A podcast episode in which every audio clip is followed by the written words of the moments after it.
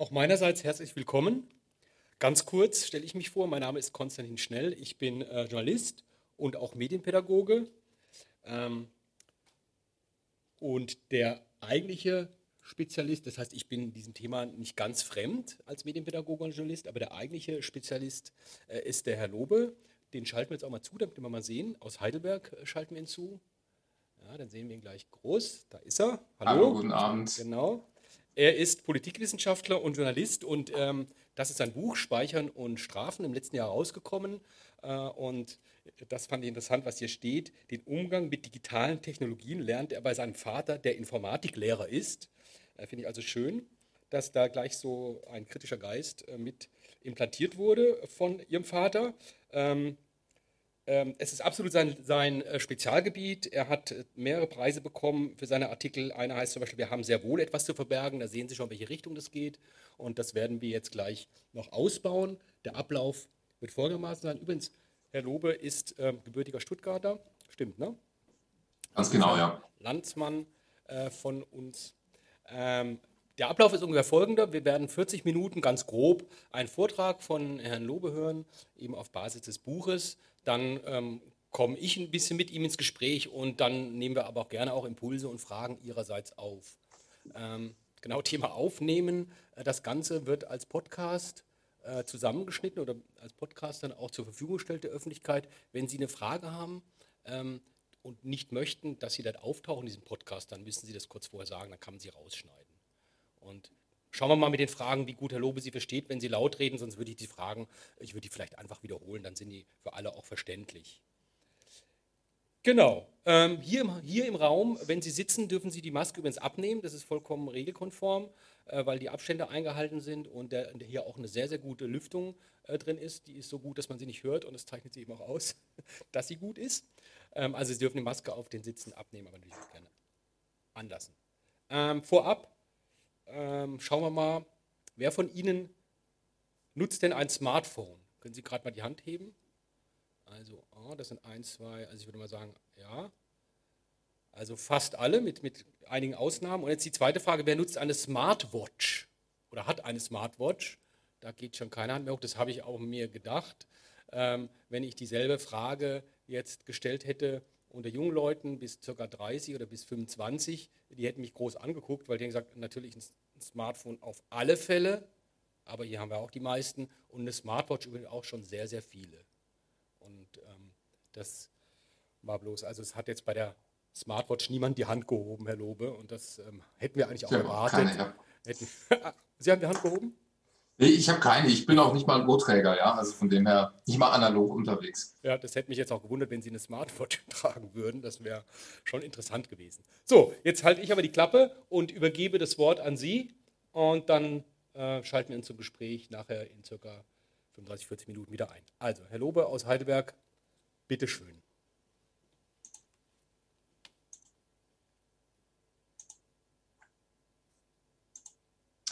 Ja, vielen Dank, Herr Schnell, für die Einführung. Ähm, ich hoffe, Sie sehen jetzt alle die Titelfolie. Ansonsten protestieren Sie bitte. Ja, wir sehen Sie. Wunderbar. Also herzlich willkommen zu meinem Vortrag Speichern und Strafen, die Gesellschaft im Datengefängnis. Ich möchte in der kommenden Dreiviertelstunde ein kleines Exzerpt liefern meines Buches, ähm, praktisch die beiden Dimensionen Speichern und Strafen aufführen. Und ich möchte gerne einsteigen mit einem Bild, äh, mit einer Architektur, die sich sozusagen leitmotivisch durch mein Buch durchzieht. Sie sehen hier das Panoptikon, das ist eine ja, ringförmige Gefängnisanlage, die Jeremy Bentham äh, vor einigen Jahr, hunderten Jahren äh, modelliert hat. Und so eine Anlage gibt es auch tatsächlich, die wurde in Kuba gebaut. Also in der Mitte ein Gefängnisturm, da sitzt oder steht innen drin ein Wächter und der hat eben Einblick in alle Zellen, die zum Innenhof äh, offen, transparent sind.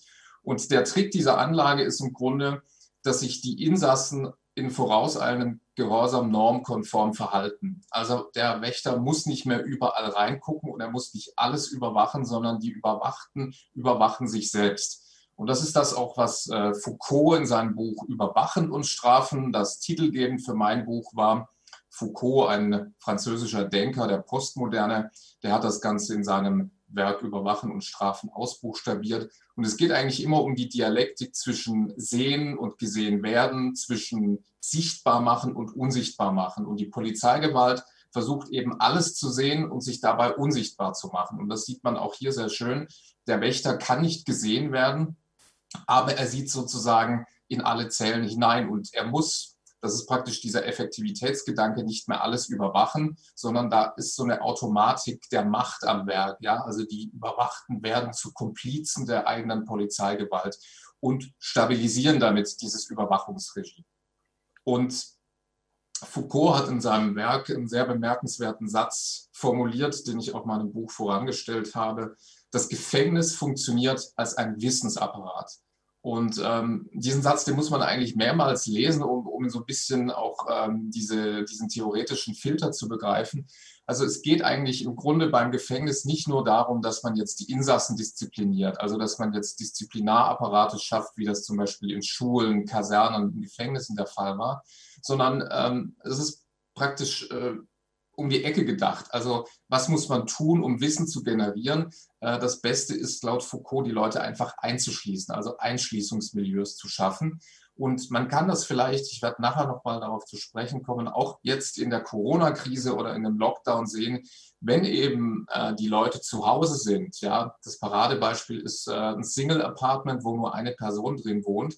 Dann kann ich sehr, sehr viel Wissen über diese einzelne Person äh, generieren zum Beispiel Wasserverbrauch, Stromverbrauch, weil ich eben alle Daten, alle Energiedaten auf diese Person zurückführen kann. Ja, und je weniger Leute in einem Haus wohnen oder in einer Wohnung wohnen, desto hochauflösender und genauer werden dann am Ende die Daten.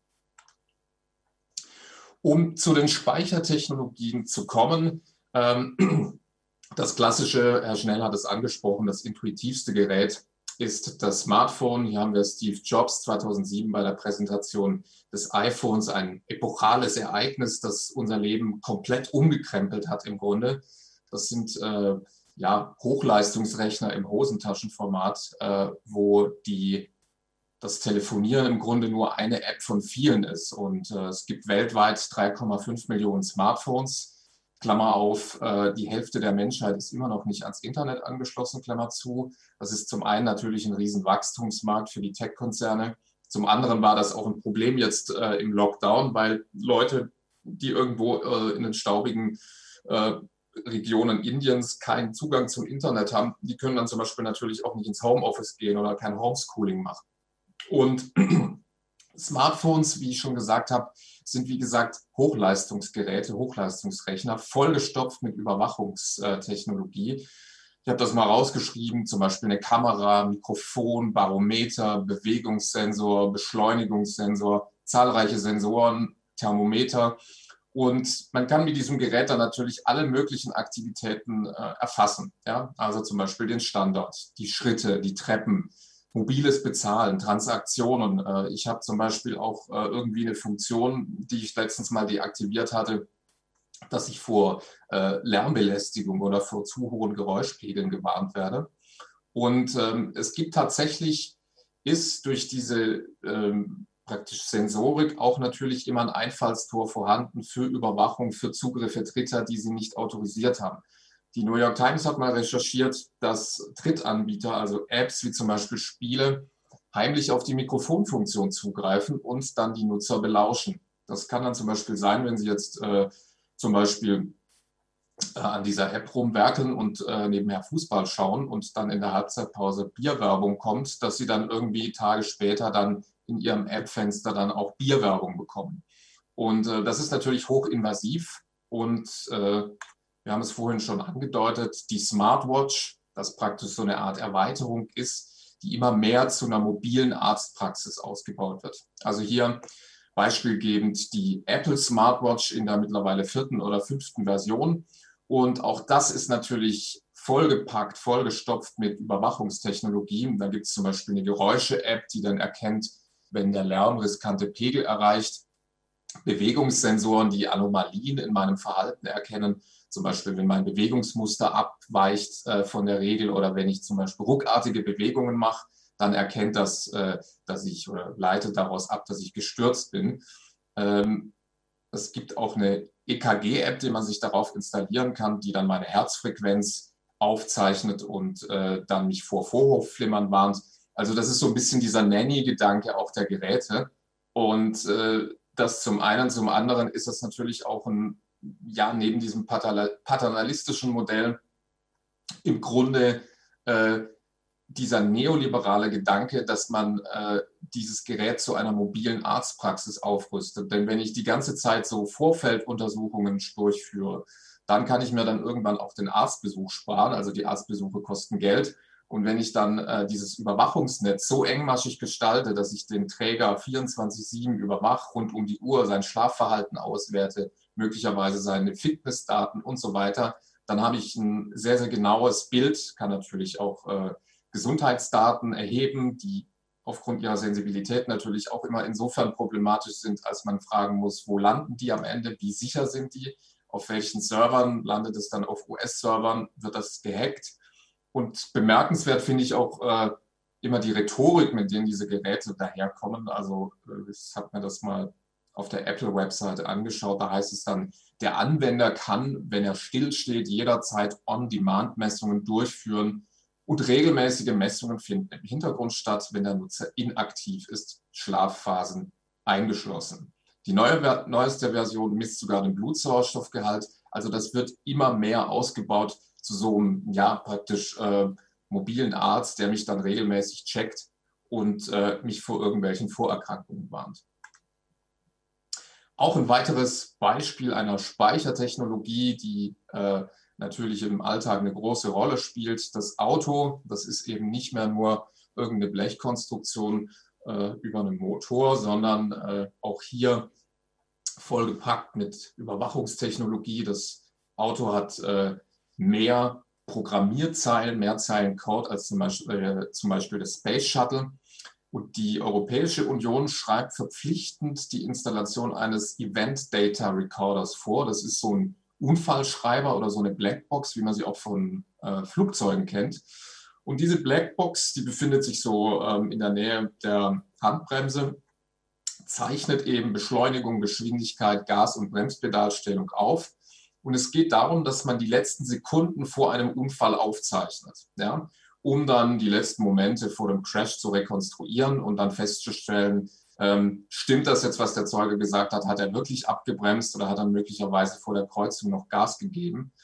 Und das ist nur ein Gerät von vielen. Es gibt zahlreiche weitere Steuergeräte, die eben äh, Daten, Fahrdaten erheben. Und das ist dann wirklich sehr kleinteilig. Äh, der ADAC hat das mal, glaube ich, am Beispiel eines BMW Elektroautos untersucht. Da werden dann so Dinge äh, festgehalten wie die Zahl der Verstellvorgänge des elektrischen Fahrersitzes oder wie oft ich meinen Gurt äh, anschnall, wie oft ich äh, an- und äh, zuschließe. Und die zentrale Frage, die man natürlich aus datenschutzrechtlicher Perspektive stellen muss, ist eigentlich, naja, wer hat jetzt eigentlich Zugriff auf die Fahrdaten? Ich als Besitzer oder Eigentümer des Fahrzeugs bin natürlich nicht automatisch Eigentümer der Daten, weil Daten nach äh, herrschendem Recht und herrschender äh, Rechtslehre eben nicht eigentumsfähig sind. Und dann können diese Daten natürlich zum Beispiel bei der Vertragswerkstatt landen, beim Automobilbauer. Äh, und wenn man sich jetzt die Kooperation mal anschaut, zum Beispiel BMW mit Tencent, ist natürlich auch immer die Frage, landen die möglicherweise auf Servern chinesischer Konzerne, wo dann äh, bestimmte Rechtsstandards wie zum Beispiel die Datenschutzgrundverordnung eben nicht Anwendung finden. Und wo so viel Daten gespeichert und erhoben werden, ist natürlich auch immer ein monetäres Interesse vorhanden. Es gibt seit geraumer Zeit sogenannte Telematiktarife von Versicherungen. Die belohnen dann ihr Fahrverhalten. Also wenn sie umsichtig fahren und wenn sie dieser Versicherung Zugriff auf ihren Event Data Recorder gewähren, dann können sie eben bei der Police Geld sparen. Also wer sich überwachen lässt, spart dann ein paar Euro im Monat. Und ähm, diese Entwicklung geht mittlerweile dahin, dass Autobauer an Eye-Tracking-System, also an Blickerkennung äh, forschen. Das ist, die Blickerkennung ist so ein bisschen wie, ähm, naja, das wird immer so erklärt, als müsste man da nur äh, praktisch wie mit dem Finger schnippen oder mit den Augen blinzeln und schon Sesam öffne dich, öffnen sich die segensreichen Technologien. Das funktioniert so, dass über dem Lenkrad dann eben eine Kamera eingebaut ist und zunächst dient das dazu, dass ich zum Beispiel, ähm, ja, zum Beispiel durch äh, Blinzeln möglicherweise das Navi aktiviere oder in dem äh, Infotainment-System zum Radiowechsel. Aber da steckt natürlich auch ein Kontrollmomentum äh, dahinter. Also man kann natürlich schauen, wohin schaut jetzt der Fahrer, also das klassische Aufgabenfeld von, äh, von Aufmerksamkeitsassistenten, schaue ich jetzt auf die Fahrbahn äh, oder bin ich möglicherweise abgelenkt, schaue ich auf das Handy, schaue ich nach hinten zu meinem äh, Nebensitzer.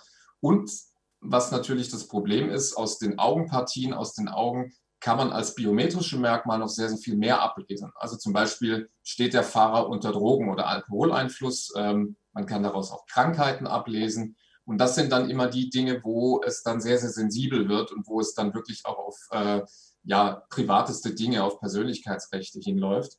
Und die Mechanik ist dann im Grunde die, dass man sagt, okay, wenn jetzt diese Kamera zum Beispiel erkennt, dass ich äh, gläserne Augen habe, dass ich möglicherweise unter Alkoholeinfluss stehe, dann kann man per Automatik auch die Zündung sperren. Und solche Starter Interruption Devices nennt sich das, also solche Sperrvorrichtungen, die gibt es tatsächlich auch schon in den USA, nicht in Kombination mit Eye-Tracking, sondern in Kombination mit sogenannten smarten Verträgen. Also da ist dann praktisch einfach eine Zündsperre drin und wenn ich dann zum Beispiel meine Leasingraten nicht mehr bezahlen kann, kann dann der Leasinggeber einfach sagen, also das Ganze wird mir jetzt zu blöd und ich sperre einfach die Zündung, damit der Leasingnehmer nicht mehr weiterfahren kann. Also das ist auch so eine Art von codeförmiger Steuerung. Code is Law, der Code ist das Gesetz, wo man diese ganzen digitalen Kontrolltechnologien eben auch mit autoritären Steuerungsgedanken verschalten kann. Und ähm, können wir vielleicht nachher auch nochmal in die Runde fragen, wer so einen Lauschbecher hier beispielhaft Amazon Echo in seinem Wohnzimmer stehen hat. In den USA sind das mittlerweile ein Drittel aller Haushalte, die so ein Gerät zu Hause stehen haben.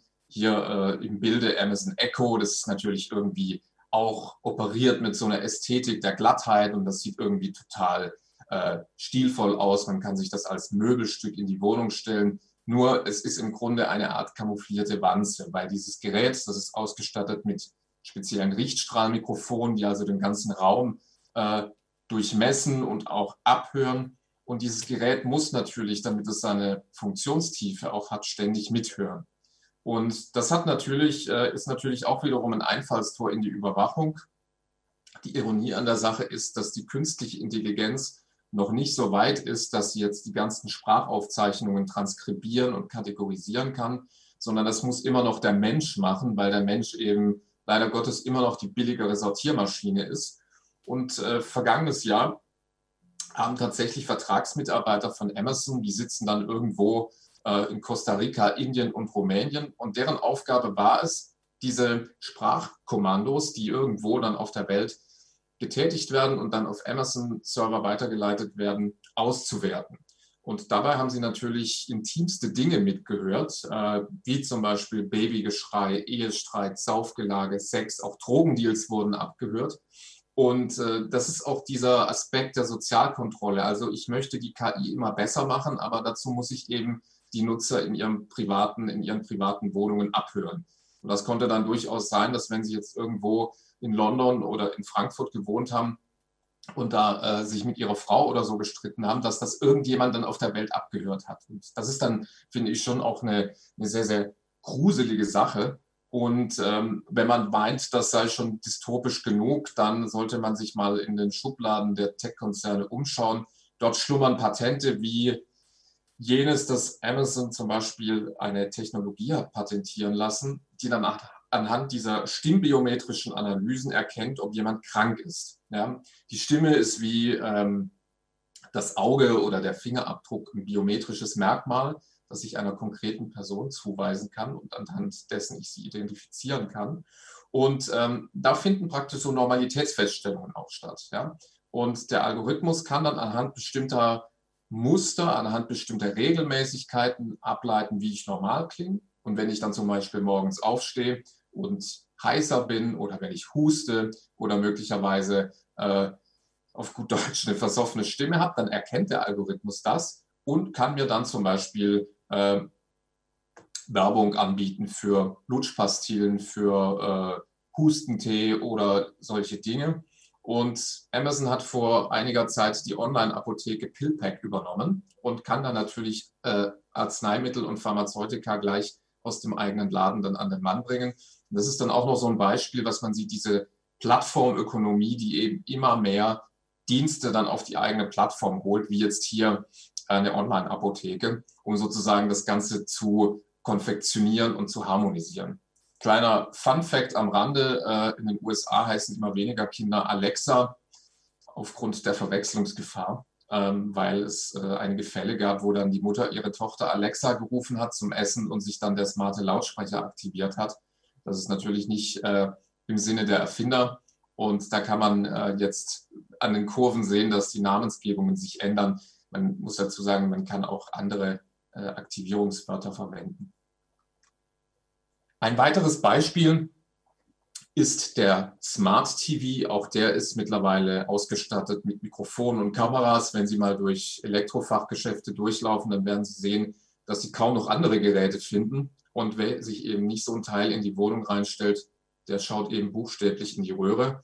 Und überall, wie ich gerade auch schon angedeutet habe, wo eben solche ähm, Technologien wie Mikrofone oder Kameras installiert sind, ist natürlich auch immer die Gefahr da, dass Unbefugte da zugreifen können. Und das ist äh, tatsächlich auch passiert. Und zwar hat ähm, Wikileaks enthüllt, dass der US-Geheimdienst von einem Frankfurter Horchposten aus eine Spionagesoftware in bestimmte Smart-TV-Geräte eingespielt hat und diese Geräte in so einen Fake-Off-Modus gestellt hat, die dem Nutzer dann äh, suggerierten, dass das Gerät aus ist, aber in Wahrheit haben die Schlapphüte in ihren Horchposten darauf zugreifen können und ähm, den, das Mikrofon praktisch umgedreht und konnten dann äh, in die Wohnzimmer reinhören. Und diese Geräte, das ist so, da ist natürlich auch so ein Betriebssystem drauf und äh, da gibt es äh, spezielle Computerprogramme, die dann im Sekundentakt analysieren, welches Programm ich gerade anschaue, wie oft ich umschalte. Stichwort Netflix, was ja jetzt äh, auch durch Corona einen Boom erlebt hat. Da ist es so, dass äh, Netflix weiß, wann sie auf Toilette gehen, äh, ob sie bei einer Sexszene zwei oder dreimal zurückgespult haben. Und das sind alles Datenpunkte, die gesammelt werden, um bestimmte detaillierte Profile daraus zu destillieren. Und das Ziel ist dann eben bei diesen Bildpixeln äh, passgenaue Werbung anzuschalten oder auszuspielen. Und ähm, wenn ich jetzt zum Beispiel Fox News schaue, ist es natürlich klar, dass ich dann wahrscheinlich rezeptiver bin für Wahlwerbung von Donald Trump. Aber das kann man, je mehr Daten man hat, ganz, ganz fein auflösen. Und dann wissen Sie zum Beispiel, okay, möglicherweise sitzt da eine schwangere Frau vor dem Fernseher und dann kann ich eben personalisierte Werbung einspielen.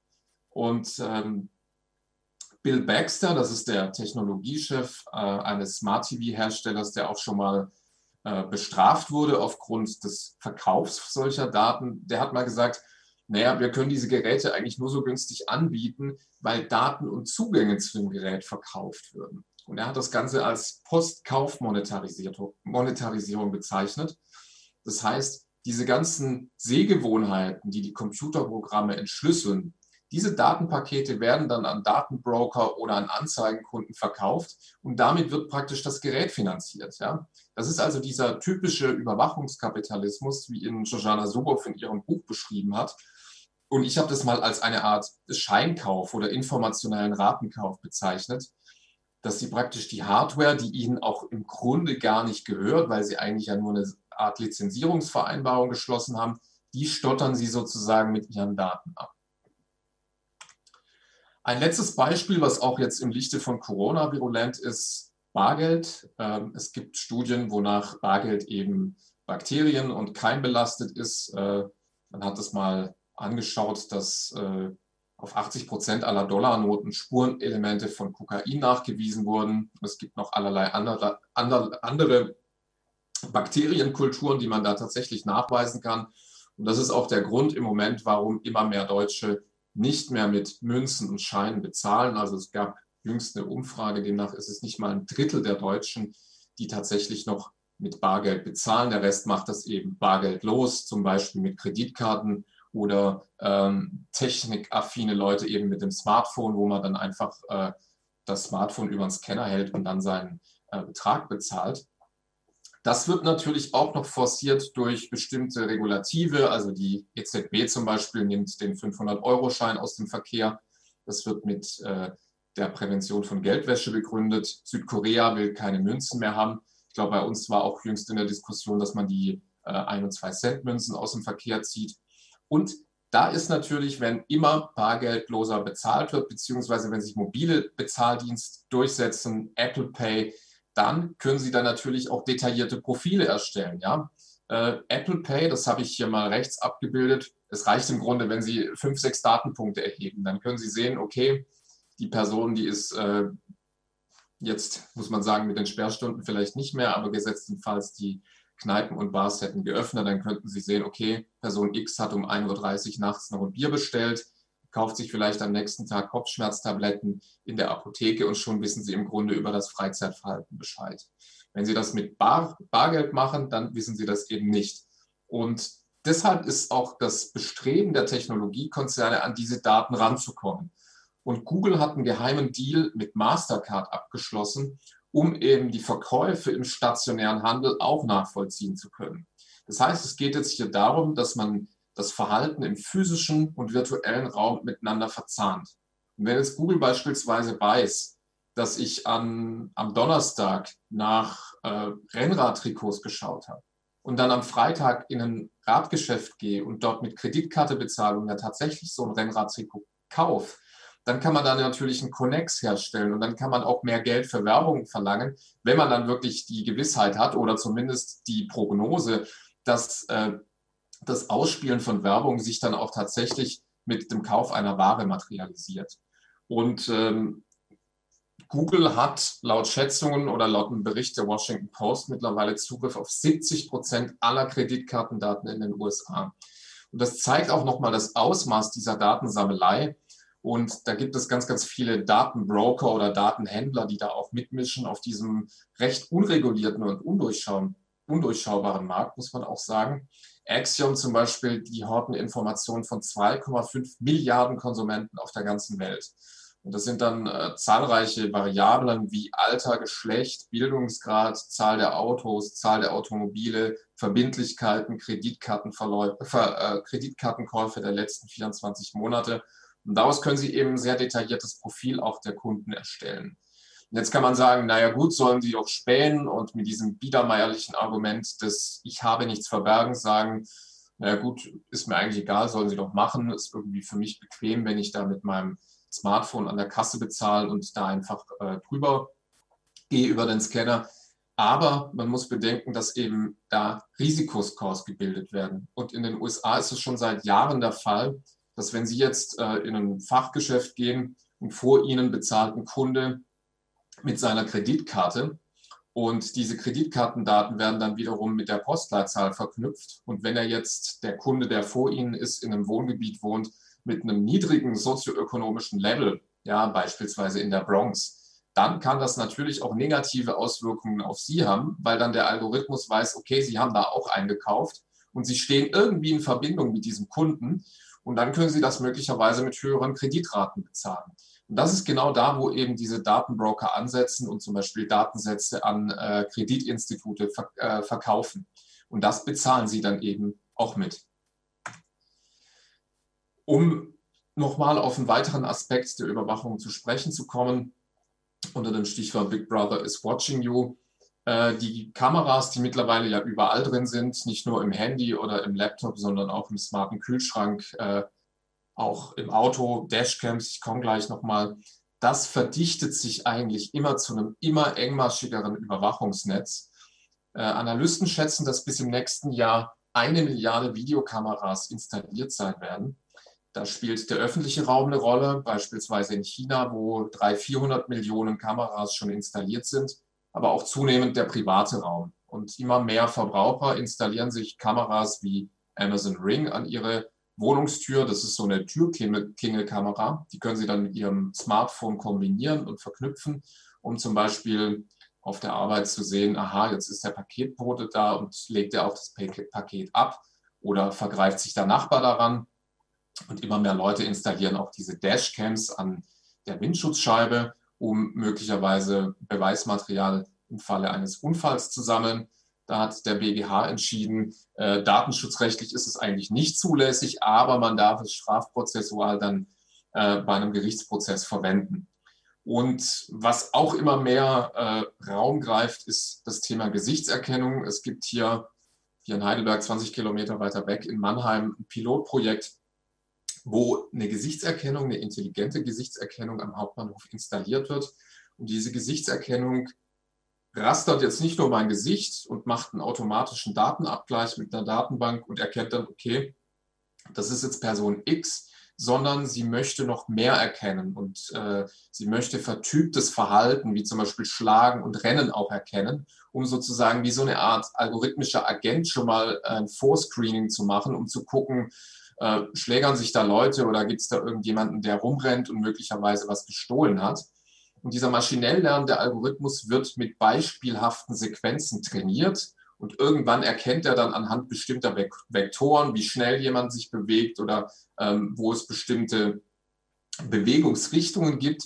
Und äh, so jedenfalls soll dieses System dann automatisch erkennen, ob hier der Verdacht einer Straftat vorliegt. Wenn das der Fall ist, dann schlägt der Algorithmus Alarm und informiert die Polizisten und dann rücken eben die Einsatzkräfte aus.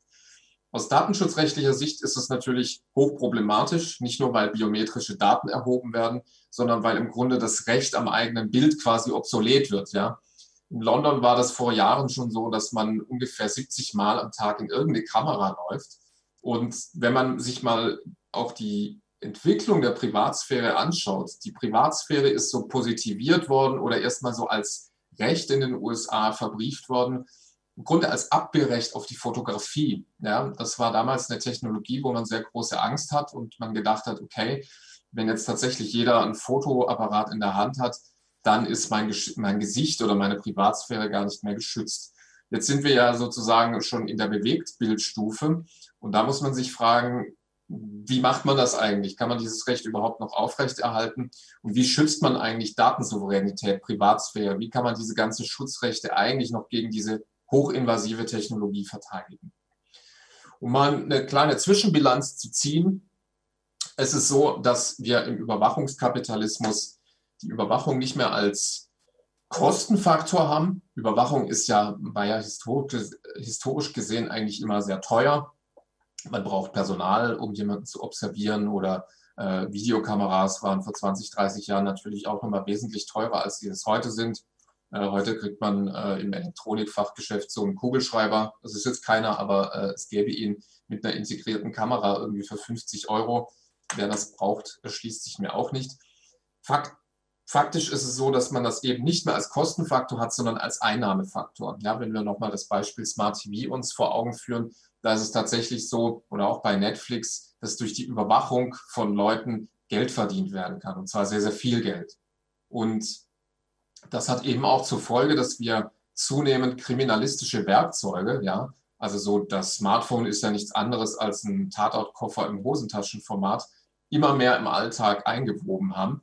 Der irische Raumforscher Rob Kitchen hat das mal als Logjacks bezeichnet. Also das ist ein Kofferwort aus Logging und Object, also wenn man so will, Buch oder Logbuch führende Objekte, die eben ständig mitschreiben, die ständig Protokoll führen. Was gebe ich in die Suchmaschine ein? Wo bewege ich mich? Äh, was sage ich? Ja, was habe ich gestern gesagt? Und ich habe das in meinem Buch Speichern und Strafen mal als Geständnismaschinen bezeichnet. Also smarte Objekte setzen so eine Geständnismaschinerie ins Werk, die dann irgendwann auch mal das Geständnis obsolet macht. Und was man auch noch mal ähm, als theoretischen Aspekt sagen kann, ist, dass diese Normalitätsfeststellung. Ja, bei Foucault ging es auch immer darum, wer stellt jetzt eigentlich fest oder wer macht die Grenze zwischen was ist normal und was ist nicht mehr normal. Das geht eigentlich in der programmierten Gesellschaft immer mehr auf die Blackbox-Algorithmen privater Konzerne über. Jüngstes Beispiel in Großbritannien sind dieses Jahr Abiturnoten das erste Mal algorithmisch erteilt worden. Ja, man konnte keine Klausuren mehr schreiben wegen des Lockdowns und dann hat äh, das Bildungsministerium in London gesagt, naja, dann lassen wir das einfach mal einen Algorithmus machen. Der Algorithmus hat dann aufgrund historischer Daten der letzten drei Schuljahre eine Häufigkeitsverteilung errechnet und hat dann einfach mal so approximiert und gesagt, okay, hier in äh, der Klasse müssen 10 Prozent die Bestnote bekommen und 30 Prozent bekommen die schlechteste Note. Zeugnis ist ja ein Verwaltungsakt. Da ist natürlich auch die Frage, wie man dann sowas anfechten kann. Und man muss sich ja auch die Frage stellen, ähm, wie rechnet jetzt der Algorithmus alles? Und das sind so Fragen, die dann auftauchen. die wir vielleicht später auch nochmal besprechen können. Was ich auch zur Kontextualisierung noch sehr wichtig finde, ist, woher kommt denn jetzt eigentlich diese Technologie? Ja, woher kommt es, dass man jetzt in Mannheim eine Gesichtserkennung einführt? Und die Genealogie dieses äh, Dispositivs, also dieses äh, Rasterns und Musterns und Profilgenerierens, geht zurück auf das späte 19. Jahrhundert. Da gab es in Frankreich den Kriminologen Alphonse Bertillon, der das sogenannte Portrait parlé, also eine Art von Fahndungsbild entwickelt hat. Und er hat Kriminelle und Straftäter fotografiert und hat einfach mal Statistiken erhoben, wie die denn so aussehen. Ja, ähm, hat jetzt der Straftäter irgendwie eine längere Nase oder was ist das Verhältnis von Nase zu Mund? Also so die Anfänge der Biometrie. Und da kann man eine Entwicklungslinie ziehen zu dem Mugshot in den USA, also diesen Fahndungsbildern, bis hin zur Gesichtserkennung vom iPhone. Die neuesten iPhones, da kann man ja sein Gesicht ähm, oder sein Bildschirm per Gesichtsscan entsperren. Und das ist das ganz Bemerkenswerte eigentlich daran, dass heute sich jeder profiliert oder jeder ein Profil anlegt, ja, sei es in Facebook oder Instagram. Und vor 20, 30 Jahren hat man eigentlich äh, Profile nur von Kranken und Kriminellen erstellt. Heute machen wir das als, Andreas Bernhard hat das mal als Komplizen des Erkennungsdienstes bezeichnet. Heute machen wir das alle selber. Und ganz ähnlich ist es auch bei den Fingerabdrücken. Das ist auch eine Registratur, die ja so 1860 von der britischen Kolonialverwaltung in Indien eingeführt wurde, um Rentenempfänger zu identifizieren. Ja, da brauchte man praktisch einen Standard, um sagen zu können, das ist jetzt Herr X, Herr Y und man ist dazu übergegangen, die Fingerabdrücke zu erfassen. Und diese Technik, diese Registrierungspraktik hat dann langsam auch Eingang in Europa gefunden, zunächst in der Kriminalistik und heute eben äh, ja Eingang in den Alltag, in den Konsum gefunden. Und äh, man kann sein iPhone ja auch per Fingerabdruck entsperren. Und dahinter steckt immer die Idee, wir machen ihren Körper zu ihrem eigenen Passwort. Und äh, das Argument der Industrie ist immer, diese biometrischen Fingerabdrücke, die sind viel sicherer als ein Passwort. Das Passwort verlegt man oder man hat äh, die üblichen Kombinationen 1, 2, 3, 4 oder Hallo und äh, das kann dann leicht gehackt werden. Nur wenn Sie jetzt äh, tatsächlich mal Ihren Fingerabdruck, wenn der gehackt wird, dann ist es natürlich ein Problem, weil Sie können Ihr Passwort jederzeit ändern und Sie können sich jederzeit ein neues Passwort zulegen, aber Sie können sich eben keinen neuen Finger zulegen. Und wenn diese Dinge gehackt werden, dann ist eben Ihre Identität natürlich auch unwiederbringlich verloren. Und deshalb ist hier der Identitätsklau natürlich viel verheerender, als wenn das jetzt irgendein Code oder irgendeine Zahlen-Buchstaben-Kombination wäre.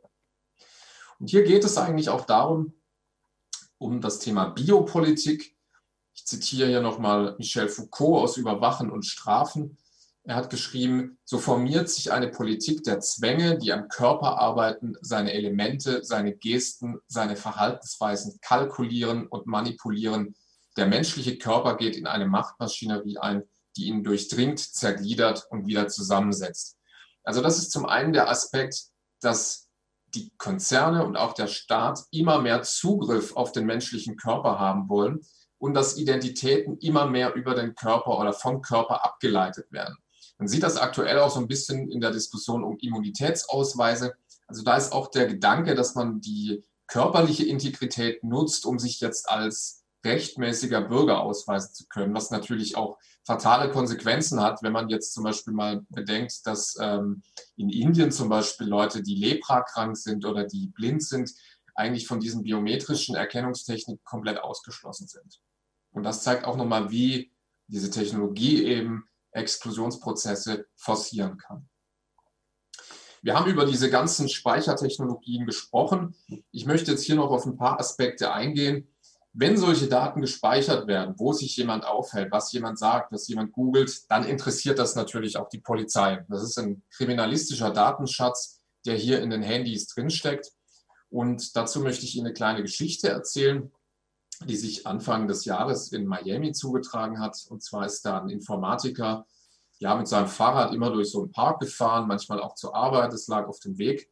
Und er hat sich dabei eben tracken lassen, also seine Standarddaten nachverfolgen lassen durch eine App. Und ähm, eines Tages war es eben so, dass auf seiner gewöhnlichen Route eine Frau, eine ältere Frau, Opfer eines Verbrechens wurde. ist ausgeraubt worden und brutal verprügelt worden. Und der Mann hatte eben das Pech, dass er zum Tatzeitpunkt in der Nähe des Tatorts war. Und jetzt hat die Polizei sich überlegt, wie finden wir den Täter? Und dann ist die Polizei auf die Idee gekommen, wir werfen jetzt einfach mal ein virtuelles Schleppnetz aus. Was ist passiert? Die Polizei hat Google zur Herausgabe aller Standortdaten im Umkreis des Tatorts aufgefordert und dann Zugriff auf GPS-Daten, Bluetooth, Handyverbindungen bekommen. Und da zwei Milliarden Nutzer auf der ganzen Welt eben solche Android-basierten Geräte haben, also Android ist das mobile Betriebssystem von Google, ist natürlich die Chance groß, dass sie da irgendjemanden finden, der sich da in diesem Umkreis von ein oder zwei Kilometern aufgehalten hat. Tatsächlich war es so, dass sie dann diesen Mann gefunden haben, der zwar nichts mit der Tat zu tun hatte, aber sich eben in diesem Datenschleppnetz verheddert hatte. Und er hat sich dann unter hohem Aufwand und hohen Kosten mit einem Anwalt dann rausboxen können. Und er ist einfach unter Tatverdacht geraten. Und das ist so eine Art digitale Rasterfahndung. Und ähm, die New York Times hat enthüllt, dass Google tatsächlich wirklich äh, eine Datenbank aufgebaut hat mit hunderten Millionen Smartphone-Einträgen, mit GPS-Daten. Und da ist natürlich auch immer dann ein Hebel da für die Polizei, diese Daten abzugreifen. Das ist nicht nur ein Phänomen, was uns in den USA begleitet, sondern was auch äh, in Deutschland zu beobachten ist. Die Strafverfolgungsbehörden haben in den letzten Jahren immer mehr Anfragen gestellt an Google. Man sieht hier äh, die Zahl. Äh, das ist so im Jahr, Jahr 2015 regelrecht nach oben geschnellt und dann äh, die aktuellsten Zahlen im letzten Halbjahr waren das in Deutschland 12.000 Auskunftsersuche die Strafverfolgungsbehörden an Google gestellt haben. Und das betrifft nicht nur Standortdaten, sondern das können auch Mail-Inhalte sein, das können YouTube-Videos sein, die man eingeschaut hat, natürlich auch Google-Suchen. Äh, beispielsweise hat der German Wings-Pilot, der diesen erweiterten Suizid herbeigeführt hat, also der diese German Wings-Maschine in die Alpen gecrashed hat, der hat am Vortag oder ein paar Tage vor seiner Tat dann nach äh, bestimmten Dingen gegoogelt, wie man so ein Flugzeug dann tatsächlich äh, äh, ja, crasht oder zu einem Unfall bringt. Und das ist natürlich sehr, sehr interessant, diese Daten dann auszuwerten, weil man natürlich auch, wir können vielleicht nachher nochmal drüber sprechen, Google intimste Dinge anvertraut und sich auch äh, beim Googlen, das ist ja wie so eine Art Selbstgespräch, das man da führt, unbelauscht oder unbeobachtet äh, wähnt und man wahrscheinlich Google mehr Geheimnisse anvertraut, als man das äh, seiner Familie oder seinem Ehepartner anvertrauen würde. Und ähm, um noch zu einem weiteren Fall zu kommen, das ist mein persönlicher Lieblingsfall, den ich auch in meinem Buch nochmal beschrieben habe, äh, auch diese Smart, Smart Speaker spielen bei der äh, Digitalforensik eine zunehmende Rolle. Es hat sich so zugetragen in den USA, dass sich eine Männerrunde zu einem American Football Abend getroffen hat und die wollten dann einfach mal dieses Sportevent anschauen und dann, wie das halt so ist, floss der Alkohol in Strömen. Es gab Wodka und Bier und irgendwann hat sich der Gastgeber dann mal schlafen gelegt und hat gesagt, ihr könnt da noch weiterschauen. Und ein Gast hat sich dann auf die Couch gelegt und der andere ist dann in der Zwischenzeit selbst nach Hause gegangen und am nächsten Morgen lag ein Gast tot, blutüberströmt im Whirlpool. Und der Gastgeber ist dann schnell unter Tatverdacht geraten. Die Polizei hat dann äh, einen Smart Speaker von Amazon Echo in dieser Wohnung entdeckt. Und dann wollte man eben mal wissen, wenn dieser Netzwerklautsprecher denn tatsächlich laufend mithört, könnte er vielleicht ein tödliches Geheimnis hüten. Was geschah zur Tatzeit? Gab es Schreie des Opfers? Gab es zum Streit zwischen den Freunden? Und man hatte dann die kühne Idee, dass man tatsächlich Alexa in den Zeugenstand hebt. Und die Polizei hat dann von Amazon die Audiodateien herausgefordert oder wollte diese ähm, auswerten. Und äh, die Amazon hat dann gesagt, okay, das machen wir nicht. Und nach langem Hin und Her haben sie dann die Dateien dann trotzdem herausgegeben. Man hat die angeschaut. Allerdings waren sie ohne Beweiskraft. Trotzdem war das natürlich ein Präzedenzfall, der mal vor Augen geführt hat, was man mit digitalforensischen Methoden alles machen kann. Und es gab letztes Jahr auch in Deutschland eine äh, Diskussion unter den Innenministern, die mal darüber gesprochen haben, könnten wir dann nicht auch die Strafprozessordnung ändern, um Ermittlern Zugriff auf Smart Home Daten zu gewähren. Und darunter fällt dann zum Beispiel auch ein Smart Meter, dessen Einbau ja in den nächsten Jahren verpflichtend wird, Da kann man auch nicht nur den Strom- oder Wasserverbrauch ablesen, sondern man kann anhand bestimmter Helligkeitsmuster beziehungsweise anhand des Stromverbrauchs auf Helligkeitsmuster im Fernseher schließen und daraus wiederum das TV-Programm ableiten. Also Sie können anhand dieses Geräts dann sehen, ob Sie letzten Sonntag Tatort oder irgendein Programm auf dem Privatsender geschaut haben. Und das macht natürlich dann die Abfrage dieser Daten auch datenschutzrechtlich problematisch. Jetzt schaue ich gerade noch mal, wie viel Zeit ich habe. Ich glaube, ein bisschen Zeit habe ich noch. Ähm, vielleicht überspringe ich diesen Punkt einfach mal und komme auf äh, ein Beispiel in China zu sprechen, äh, das auch sehr, sehr viel in der Presse diskutiert wurde. Wie Sie vielleicht wissen, hat China äh, ein Sozialkreditsystem eingeführt, das jedem Bürger einen Punktestand zuweist. Und dieser Punktestand ist eben abhängig von ihrem Konsum- und Kommunikationsverhalten. Das heißt, wenn Sie jetzt bei Rot über die Ampel gehen oder Ihren Job zu häufig wechseln oder irgendjemanden in sozialen Netzwerken beleidigen, dann sinkt Ihr Score. Und wenn Sie Blut spenden oder die Regierung loben, dann steigt Ihr Score. Und an diesen Score sind wiederum bestimmte Bonifikationen gekoppelt. Führerscheinvorgabe oder äh, bevorzugte Arztbehandlung, VIP-Check-in am Flughafen, solche Dinge. Und ähm, das ist ganz interessant, weil sie sich natürlich dann auch äh, so ein bisschen messen. Also das ist dann, äh, schauen Sie, was hat jetzt mein Nachbar, ist dessen Score gesunken. Und ähm, es gab eine Umfrage in Deutschland und danach haben 20 Prozent der Befragten gesagt, dass sie dieses äh, Modell auch in Deutschland interessant finden. Und äh, der Gedanke so dahinter ist, ähm, dass jetzt beispielsweise, wenn jetzt vor mir jemand bei Rot über die Straße gehe und ich tue das auch und ich bekomme dann eine Strafe aufgebrummt, dann wurmt mich das natürlich. Und in China ist diese Totalüberwachung eben so ausgestaltet, dass eben dann wirklich jeder äh, bestraft wird. Also so vor der Kamera ist jeder gleich. Und deshalb sind diese autoritären oder totalitären Programme auch ein Stück weit anschlussfähig an bestimmte Kreise in der Bevölkerung. Und ähm, das ist ganz spannend, wie, wie sich dann hier so auch so ein äh, Wettbewerb der Systeme möglicherweise entwickeln kann. Und um nochmal sozusagen auf das aktuelle Thema Corona zu sprechen zu kommen, ähm, es ist so, dass in China sehr, sehr starke Überwachungsregime auch hier diesbezüglich äh, greifen. Die Maskenpflicht wird in einigen Provinzen mit äh, Drohnen kontrolliert, wo dann eine KI-gestützte Kamera schaut, hat jetzt derjenige auch eine Maske auf oder nicht. Und auch die Gesichtserkennung. Man könnte ja meinen, dass wenn ich jetzt einen Gesichts- und Nasenschutz oder Mund- und Nasenschutz trage und dann sozusagen mein Gesicht verdeckt ist, dass die Gesichtserkennung mich dann nicht mehr erkennt. Das ist aber tatsächlich nicht der Fall, weil für die Identifizierung es reicht, dass Sie die Augenpartien auswerten. Also das reicht als biometrisches Merkmal, um jetzt zu sagen, das ist Person X oder Person Y. Und ähm, da muss man aber in puncto Überwachung auch gar nicht so weit schauen. Es ist äh, zum Beispiel in Polen so gewesen, dass dort die Bürger den Behörden Selfies schicken mussten, um zu beweisen, dass sie sich auch an die Auflagen häuslicher Quarantäne halten.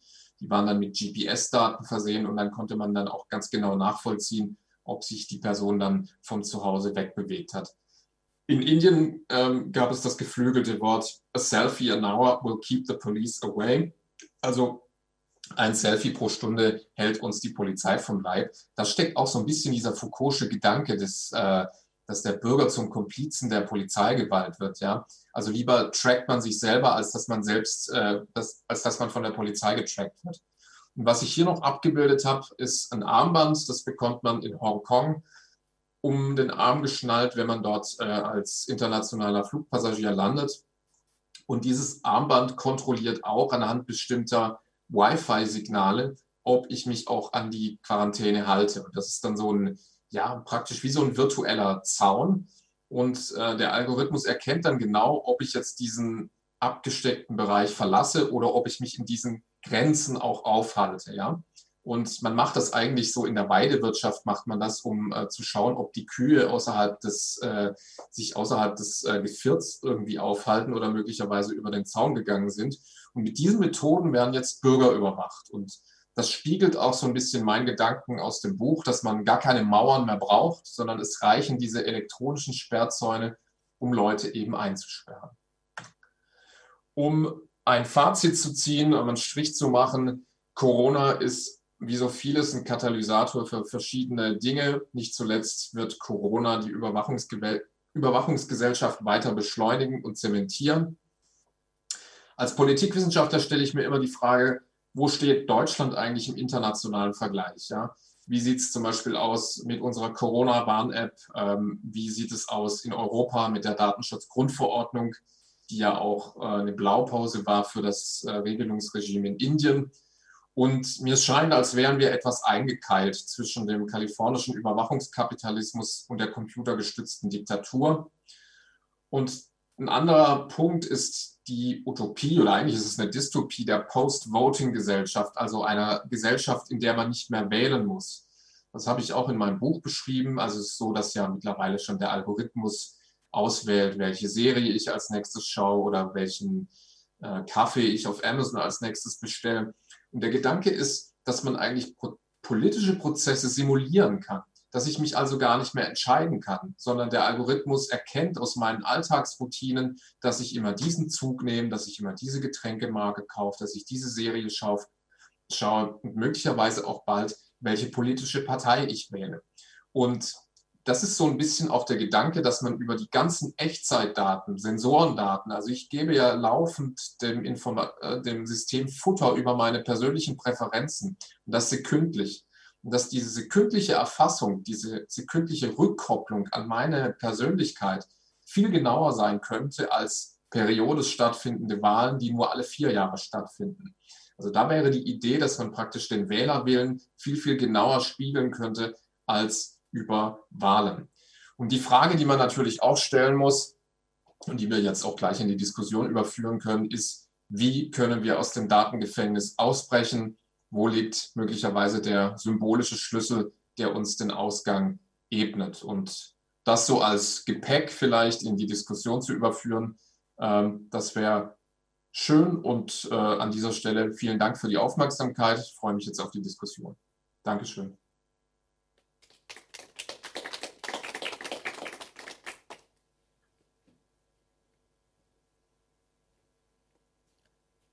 Ja, vielen Dank.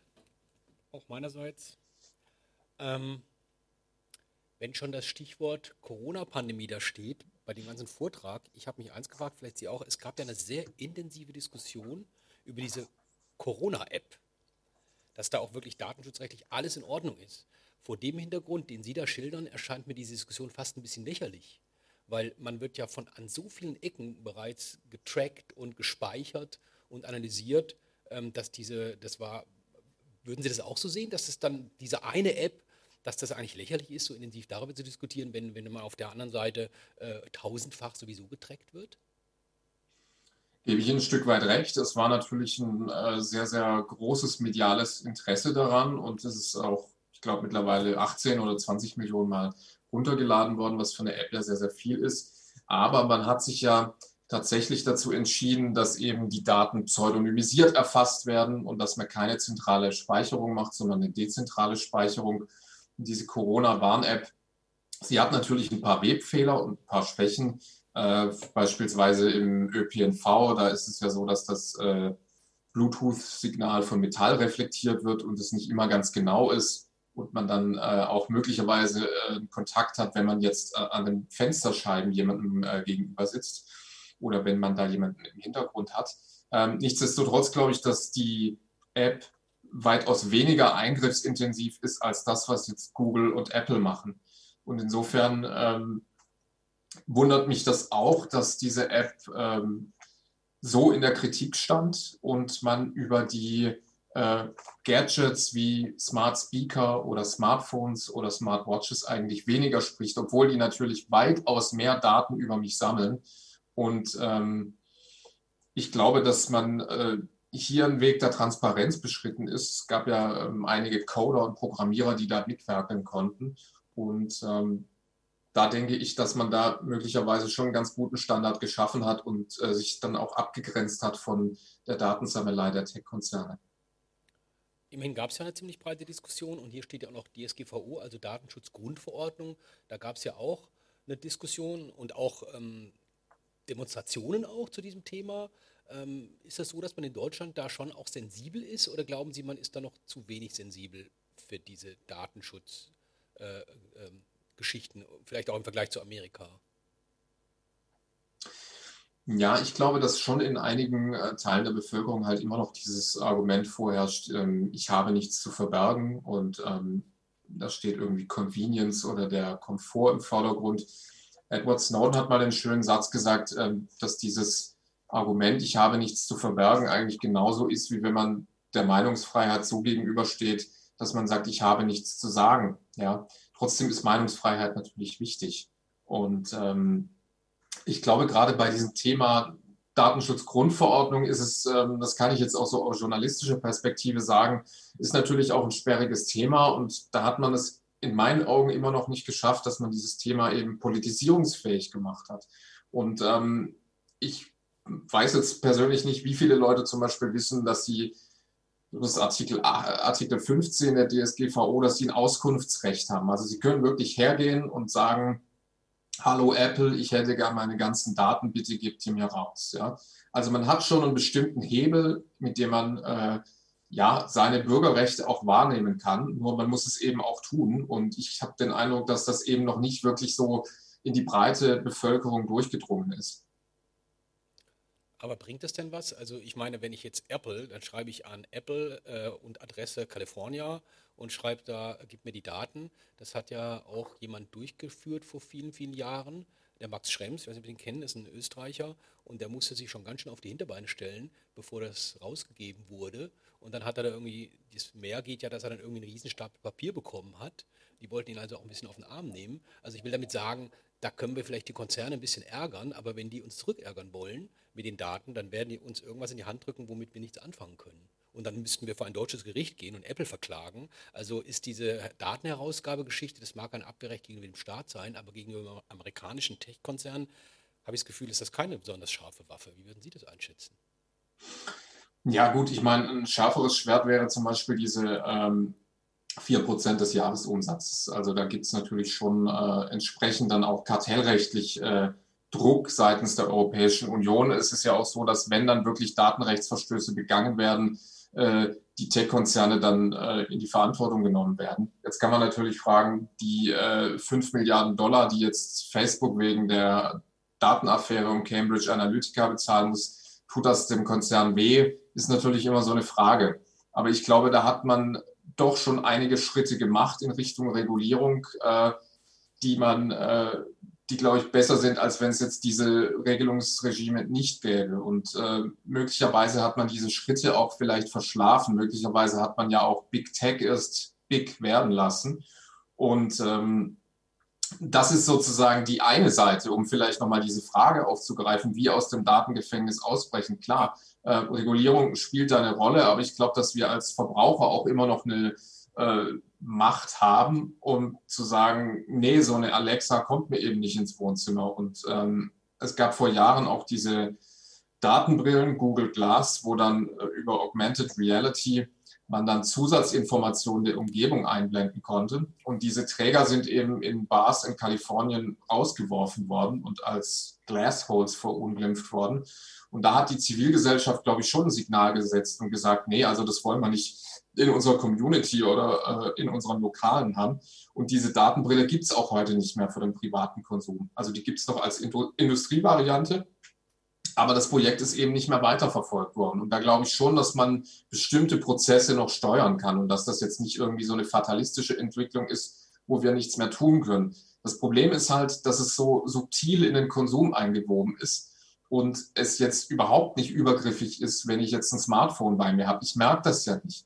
Und da gibt es auch ganz interessante Sozialexperimente, wo man dann einfach mal in der Einkaufsmeile durchgelaufen ist und zum Beispiel mit so einem, äh, ja, so einer Art Megafon oder so, einem, äh, so einer Vorrichtung dann Gespräche von Leuten auf der Parkbank abgehört hat. Und wenn ich das physisch merke, dann ist das für die Leute viel übergriff, übergriffiger, als wenn das jetzt durch irgendwelche Algorithmen passiert, die ich nicht sehe und wo ich das auch nicht merke und wo ich auch gar nicht weiß, ist da jetzt irgendjemand, äh, hat da jemand das Mikrofon aktiviert. Und das ist, glaube ich, die Problem, also so eine Bewusstwerdung dieser ganzen äh, Überwachungsprozesse, die da stattfinden. Also erst der erste Schritt. Vielleicht können wir ihn mal groß machen, dass er vielleicht auch ein bisschen mehr so ein, äh, dass wir sie ganz sehen. Ähm, Also der erste Schritt wäre tatsächlich, sich das mal bewusst zu machen, so wie wir das heute auch machen. Äh, haben Sie vielleicht auch Tipps, die so ganz praktisch sind, also für die Zuhörer hier und, und äh, für uns hier nach dem Motto, macht doch das so, dann äh, werdet ihr weniger getrackt? Oder gibt es da was, was, was, was ganz einfach umsetzbar wäre? Ja, man kann sich zum Beispiel ähm, einfach die Frage stellen, deaktiviere ich meine Ortungsdienste, brauche ich die? Muss es wirklich sein, dass ich jetzt mit meinem Smartphone oder über WhatsApp äh, einem Kontakt meinen Standort sende oder kann ich das nicht auch einfach reinschreiben? Dann kann man natürlich auch wieder sagen, okay, wenn ich jetzt hier die Adresse angebe, dann wird das möglicherweise auch gefiltert. Man kann das natürlich selber machen, klar, also Ortungsdienste aktivieren oder Kamerazugriff nicht erlauben, Mikrofonzugriff nicht erlauben. Aber da ist eben die äh, andere Variante, Stichwort Privacy by Design, also dass man diese technischen Voreinstellungen eben so einrichtet, dass man das gar nicht mehr machen muss. Also dass es von Anfang an benutzerfreundlich ist. Ja, dass ich von Anfang an diese Ortungsdienste deaktiviert habe und dass man dann erst gar nicht äh, sich möglicherweise dadurch irgendein Menü suchen muss und sich die Mühe macht, sondern dass es von Anfang an so eingestellt ist. Quasi in den Werkseinstellungen. Mhm. Wollen Sie selbst wieder groß machen? Wenn Sie die Bildschirmpräsentation ausmachen, dann sehen wir Sie in groß. Ja. Wenn man so über Datensammeln nachdenkt, dann ist mir der Gedanke gekommen, Sie kennen es doch alle, wenn Sie in eine Gastwirtschaft gehen, da müssen Sie doch Ihren Namen und hier oben auch so eintragen und wer Sie sind auf so einem Papier. Und da habe ich gedacht, das ist ja extrem archaisch, dass wir da noch mit Papier und Bleistift, dann müssen die Wirte, müssen das in so Zettelkästen, müssen das irgendwie sammeln. Und wenn wirklich mal das Amt anruft, dann müssen sie das durchwühlen ja, und nach, der, nach, der, nach dem Datum gucken. Da habe ich gedacht, ähm, ist das nicht so ein bisschen äh, Datensammler von vorvorgestern und wie kommt es, dass unser, äh, dass, dass so, äh, so super Hightech-Konzerne auf der anderen Seite, auf der einen Seite alles sammeln und auf der anderen Seite sammeln wir diese Anwesenheitsdaten noch per Papier und Bleistift. Gibt uns das auch Hoffnung, dass das noch so altmodisch funktioniert? Naja, es ist natürlich, wirkt ein bisschen antiquiert natürlich und mhm. ähm, ich glaube, die Gefahr, dass sich da jemand mit Benjamin Blümchen oder Donald Duck anmeldet, hätten wir nicht, wenn wir einfach äh, ja ein digitales Tracking oder eine digitale Kontaktnachverfolgung hätten. Also wenn man einfach dann mit äh, dieser Corona-Warn-App äh, im Restaurant oder in der Bar eincheckt und dann wirklich, äh, in dem Fall ist es ja pseudonymisiert, ähm, dann ja eine, irgendein kryptisches Kürzel der Person hat und dann das im Falle einer Infektion dann nachverfolgen könnte. Der Tübinger OB Boris Palmer möchte das ja verpflichtend machen. Auf der anderen Seite ist es natürlich aus dem äh, Blickwinkel oder jetzt aus Sicht der Datensicherheit besser, wenn ich Papier habe. Das macht natürlich Mühe und ich, äh, mir tun da auch die Gastronomen leid, dass die da so eine Zettelwirtschaft machen müssen. Nur, wenn sie das jetzt digital speichern, ist immer die Gefahr, dass möglicherweise Unbefugte oder Dritte darauf zugreifen können. Und sobald sie das irgendwie zusammenführen, wenn jetzt die Gesundheitsämter äh, so eine elektronische Speicherung machen würden, ist natürlich immer die Gefahr, dass diese Daten dann irgendwie gehackt werden und offen liegen. Und äh, Papier ist dem, in dem Sinne noch das sicherste Medium oder der sicherste Zeichenträger, wenn man so will, das äh, kann ich dann nach vier Wochen, muss man das, glaube ich, aufbewahren. Das kann ich dann einfach zerreißen oder äh, äh, schreddern, was auch immer. Und es ist ja tatsächlich auch so, dass zum Beispiel die US Navy nicht mehr digital navigiert, sondern die sind vor ein paar Jahren wieder zu Bleistift und Papier zurückgegangen, weil sie eben äh, bei der GPS-Navigation durch Spoofing nennt man das, diese, diese Manipulationstechnik, dass also falsche Signale eingespeist wurden. Und das ist in dem Punkt auch sicherer. Also müsste man sich nochmal genau überlegen, ob äh, inwieweit man jetzt die beiden Dinge, also Datenschutz und Datensicherheit, das sind ja zwei Paar Stiefel, wie man das zusammenbringt. Und ähm, mag antiquiert sein, aus Sicht der Datensicherheit ist es in meinen Augen aber die bessere Lösung. Ähm, jetzt haben wir ja, also wenn ich, es geht Ihnen wahrscheinlich wie mir, also wenn man das so hört, was Sie da aufzählen, dann stockt einem schon ein bisschen der Atem. Und äh, man sieht an jeder Ecke den Missbrauch, der dann, der da vom Staat, aber von Firmen getrieben werden kann. Aber es ist natürlich auch sehr sinnvoll, Daten zu sammeln. Ja, also eine Datenbank über Straftäter, die gibt es ja schon seit sehr, sehr langer Zeit. Früher hat man es wirklich bei Karteikasten gemacht und dann äh, konnte man so Straftäter- oder Fingerabdruckdatenbanken. Also es ist ja auch irgendwo sehr sinnvoll. Ähm, wo ist denn die Grenze, wo Sie sagen würden, bis dahin ist es sinnvoll und ab da wird es schwierig? Also Daten, also Daten sammeln ist ja nicht per se schlecht, sondern das ist ja, wie gesagt, auch in vielen Bereichen auch Gesundheitsdaten zu sammeln. Über Individuen ist ja auch sinnvoll, aber auch über ganz, ganzes Volk, äh, weil man dann entsprechende Programme auflegen kann. Aber wo, wo muss man, was muss man beachten, damit das Sinnvolle nicht zum, zum, ähm, zum möglicherweise schwierigen oder schädlichen wird? Klar, wenn man sich so mal so die Geschichte des modernen Staats anschaut, also das ähm, preußische Statistikamt ist, glaube ich, 1805 gegründet worden und die Geburt der Statistik war eigentlich auch die Geburtsstunde des modernen Verwaltungsstaats. Also der Verwaltungsstaat braucht natürlich ein Instrumentarium, dass er sich mal einfach äh, erhebt, wie viele Gebäude gibt es im Land, wie viele Brücken, wie viele Straßen. Also das ist sozusagen, ähm, Foucault hat das als Gouvernementalität bezeichnet. Also das ist ähm, wirklich so Grundvoraussetzung, dass man weiß, was geht so auf dem Territorium ab. Das sind dann äh, ja soziodemografische Daten, die äh, jetzt keinen Rückschluss auf bestimmte Verhaltensweisen zulassen. Aber es gibt natürlich Daten, die ganz anderer Natur sind. Äh, zum Beispiel, ich habe es vorhin angesprochen, biometrische Daten. Ja, ähm, aus, da muss man schon fragen, wozu erhebe ich jetzt die? Ja, möchte ich äh, beispielsweise jetzt zu gesundheitlichen Zwecken wissen, ob eine Person irgendeine, an irgendeiner Krankheit leidet?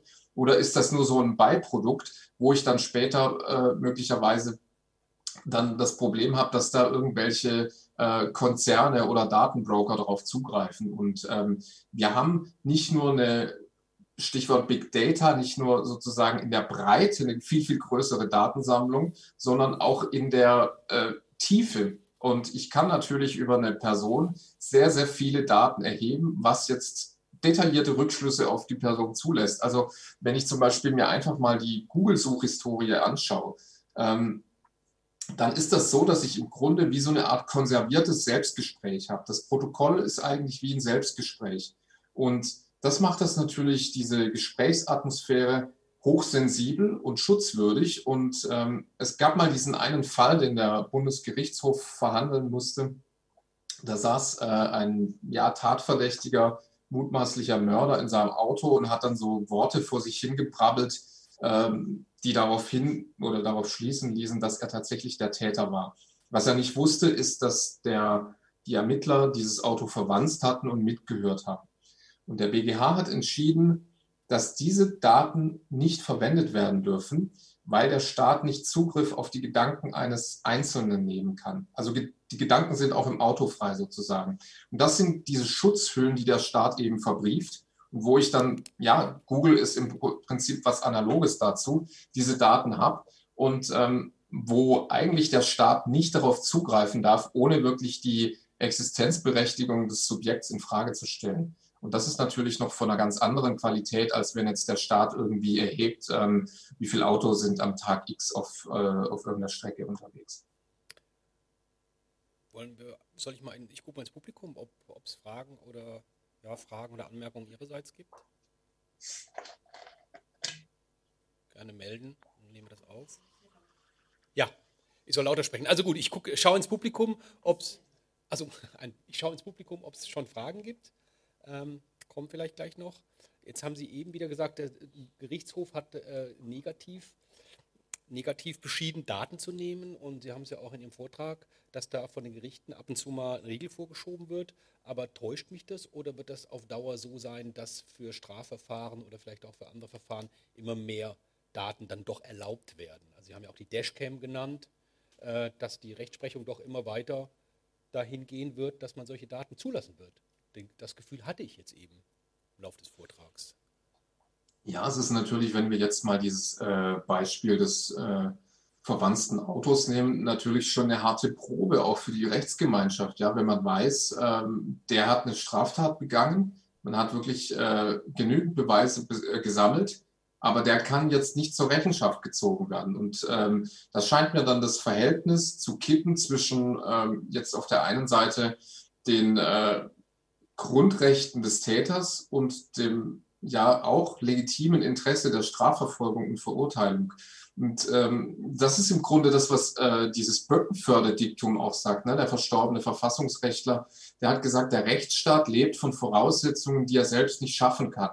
Das heißt, wenn jetzt wirklich ähm, die Waage dann ausschlagen sollte in Verurteilen, dann gibt es natürlich auch ein anderes ja, Rechtsempfinden und dann kann es dann auch sein, dass möglicherweise äh, bestimmte ja, äh, Regierungen oder, oder Gesetze erlassen werden, die dann die Zugriffsrechte der Ermittler auch verstärken, weil einfach das Verlangen in der Bevölkerung da stärker wird. Und da habe ich auch so das Gefühl, dass sich so bestimmte Belief Systems oder Glaubensvorstellungen in der Bevölkerung ändern. Je mehr Daten man erfasst, desto mehr möchte man auch Leute irgendwie darüber, ja, auch wenn es ein bisschen blöd klingt, darüber ehrlich machen.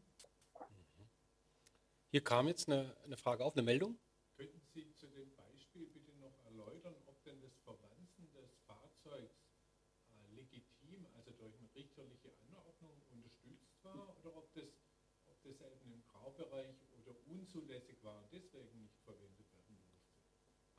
Die, also die Frage war, ob, äh, ob dieses Verwanzen legitim war, durch ein richterliches Urteil äh, legitimisiert wurde oder ob das im Graubereich war.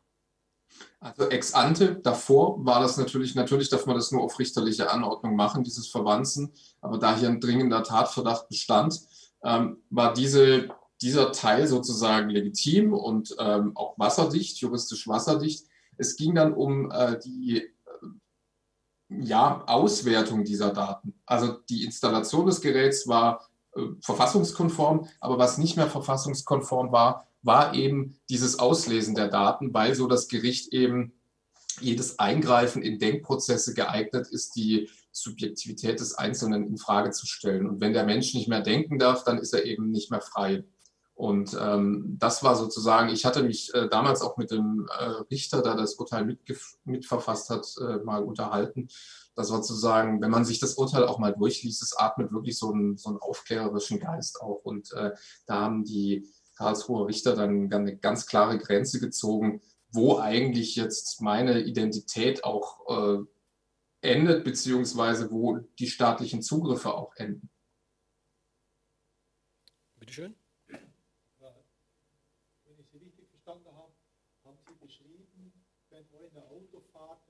Kamera vor ihm hin und dann können zum Beispiel bei einem Unfall die letzten Daten oder das Verhalten des Fahrers irgendwie rekonstruiert werden, das nachher für die Unfallursache relevant wäre.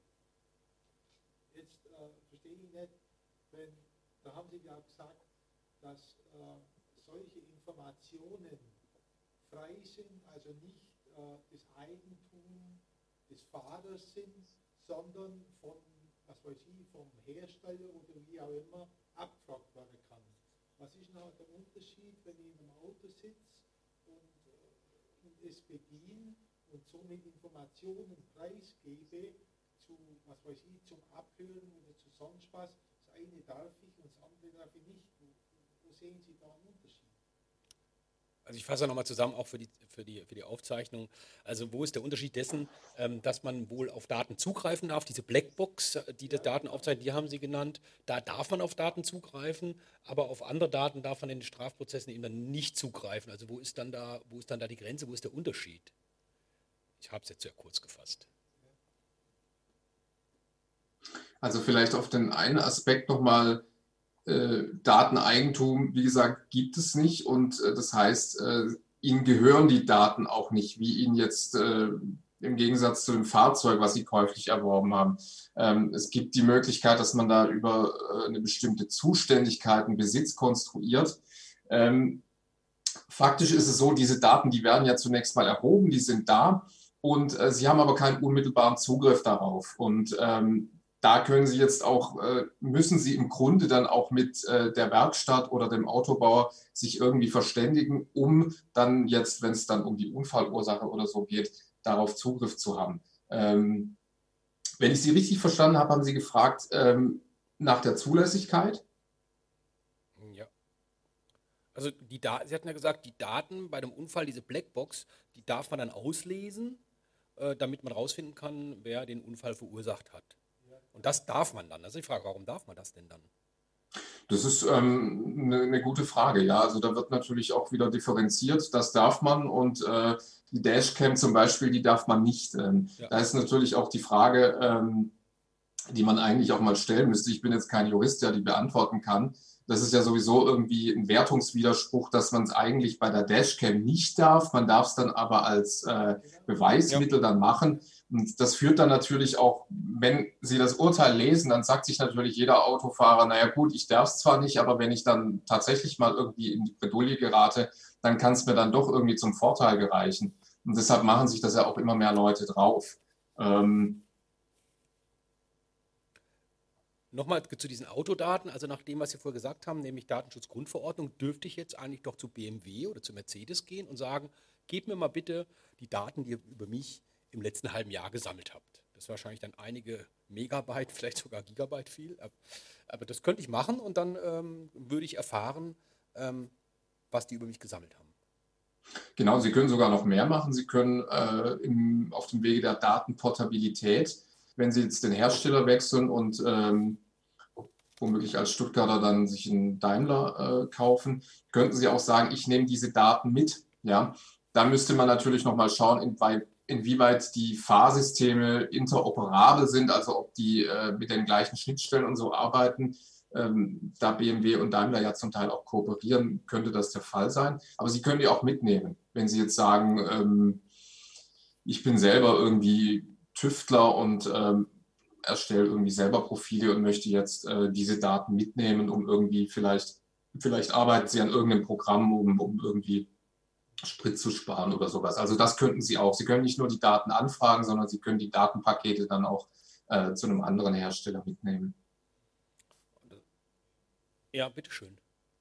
Kann man das Erfassen dieser Daten auch blockieren? Ge Dass man die Daten nicht abgibt. Genau, also das ist ja eigentlich die Grundfrage, die Sie da stellen. Kann man. Ja, ja, das ist ja eine Grundfrage. Kann man das, ähm, das Erfassen dieser Daten?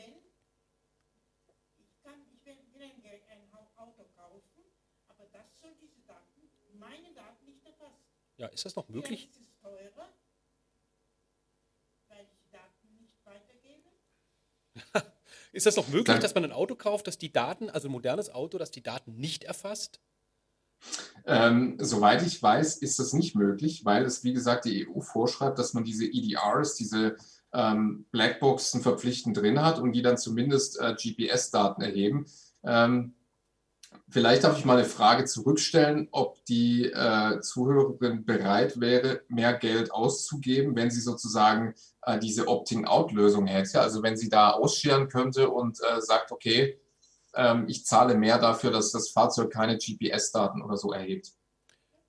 Würden Sie mehr zahlen? Also wenn der Daimler sagen würde, das kostet... ja, das ist das Beste. Aber Sie,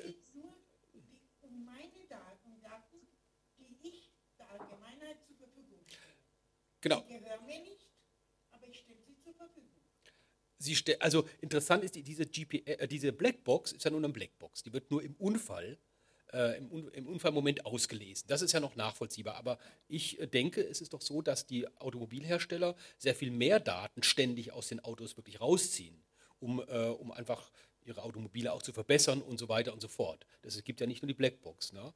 Und bei ja, der Blackbox kann man vielleicht diese EU-Vorschrift sagen, das muss drin sein, aber man könnte doch eventuell rein theoretisch zu Daimler sagen, Blackbox okay, aber alle anderen Daten bitte nicht. Hätte man diese Möglichkeit noch heutzutage?